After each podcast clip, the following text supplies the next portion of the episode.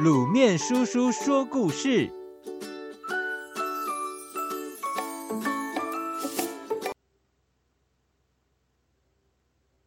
普罗米修斯。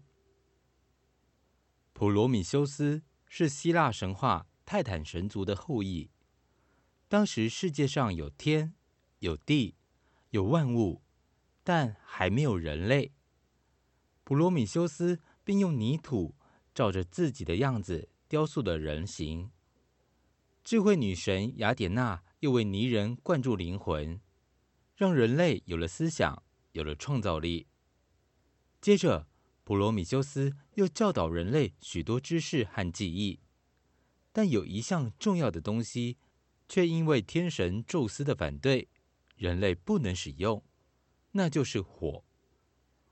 人类没有火实在太不方便了，夜晚没有照明。食物只能吃生的，种种生活的困苦让普罗米修斯动起偷火的念头。他趁太阳车从天上驶过时，把树枝伸进火焰里，等树枝一燃烧，他便赶紧带着这个火种到地上，交给人类。人类有了火，成了万物之灵，且火再也收不回来。爱怜人类的普罗米修斯，因此触怒了始终要维护神权秩序的宙斯。宙斯大发雷霆，他说：“因为你的偷盗行为，我将赐给人类一场可怕的灾祸，人类将悔恨你赐给他们的恩惠。”他下令创造了美丽的女子潘朵拉，带着一个盒子去找普罗米修斯的弟弟。嫁给他为妻。有一天，潘朵拉好奇天神给她的盒子里到底装了什么东西，便打开了盒子。盒子里迅速窜出无数可怕的怪物，包括贪婪、虚伪、诽谤、嫉妒、痛苦、战争等等等等，瞬间飞向四面八方。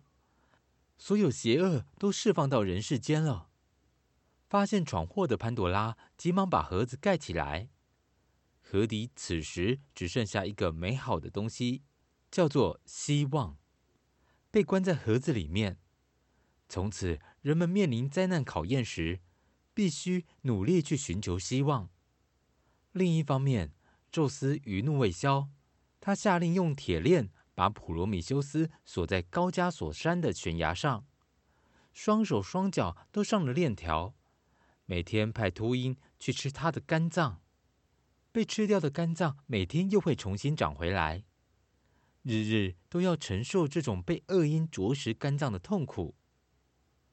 普罗米修斯忍着撑过了许多年，有一天，宙斯的儿子神箭手海格力斯来到悬崖边。怜悯被缚在悬崖上受尽苦痛的普罗米修斯，便拉起弓箭把秃鹰射死，解救了他。但为了让宙斯的惩罚仍然有效执行着，普罗米修斯的手腕上必须永远带着一只铁环，环上镶上一块高加索山的石片。普罗米修斯为人类盗火，带给人类光明和一日千里的发展。